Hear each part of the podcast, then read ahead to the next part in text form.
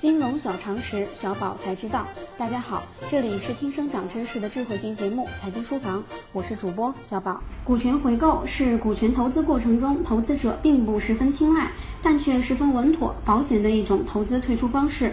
在股权投资体量扩充的背景下，股权回购条款成为了部分投资者优先考虑的退出选择，也是股权投资基金中十分常见的一种退出方式。比较出名的案例就是大 S 婆婆张兰与鼎晖资本关于俏江南之间的争端，相信八卦的我们都有所耳闻。那么，股权回购究竟是什么呢？股权回购是指通常由被投资企业大股东或创始股东出资购买股权投资基金持有的企业股份，从而使股权投资基金实现退出的行为。与并购相同，回购的本质也是一种股权转让，两者的区别在于股权转让的主体有所不同。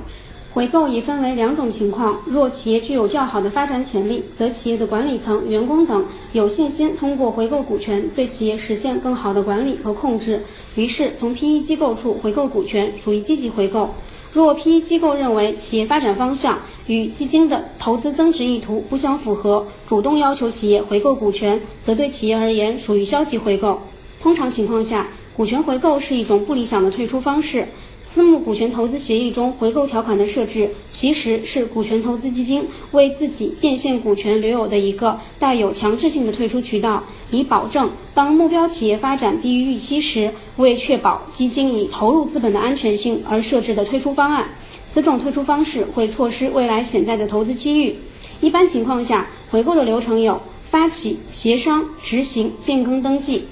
发起。发起人既可以是股权投资基金，也可以是被投资企业的股东、管理层。发起人选择时机提出回购要约，协商股权回购协议的过程是股权投资各主体利益博弈的过程。在整个过程中，围绕股权价格的争论无疑是重中之重。股价的定价既要符合市场的基本行情，又要满足各利益主体的基本要求。执行根据协商形成的股权回购协议，回购双方进行交割。回购方按照约定的进度向股权投资基金支付议定的回购金额。变更登记，股权回购完毕后，企业股东发生变化，应该及时根据公司登记管理条例的相关规定，在工商行政部门办理变更登记。变更登记事项涉及修改公司章程的，应当向公司登记机关提交修改后的公司章程或公司章程修正案。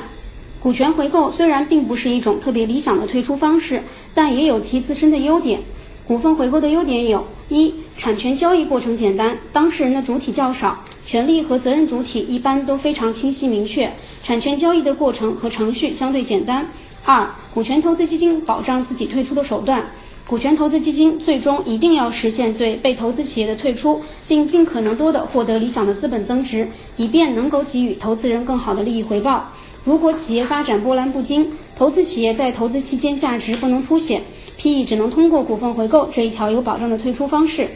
三、股权投资基金以较小的风险顺利便捷退出。在投资企业难以大有所作为的情况下，股份回购方式如果顺利进行，股权投资基金机构成功退出企业，将其获得的资产增值投入到市场上更有价值的项目中去，未尝不是一件好事。同时，股权回购的不足在于：一、错失未来潜在的投资机遇。股权投资基金投资的企业多为新技术、新模式、新机遇的成长类型，在市场发展环境下，往往不确定性因素很多。如果股权投资基金的退出正好在投资企业市场机遇爆发的前期，往往错失了投资企业的大好投资机会。此类案例比比皆是。二、股份回购变现风险较大，股份回购的退出方式意味着企业经营并不是非常理想，故一般采用长期应付票据等非现金的结算模式。在此期间，很可能会存在变现的风险。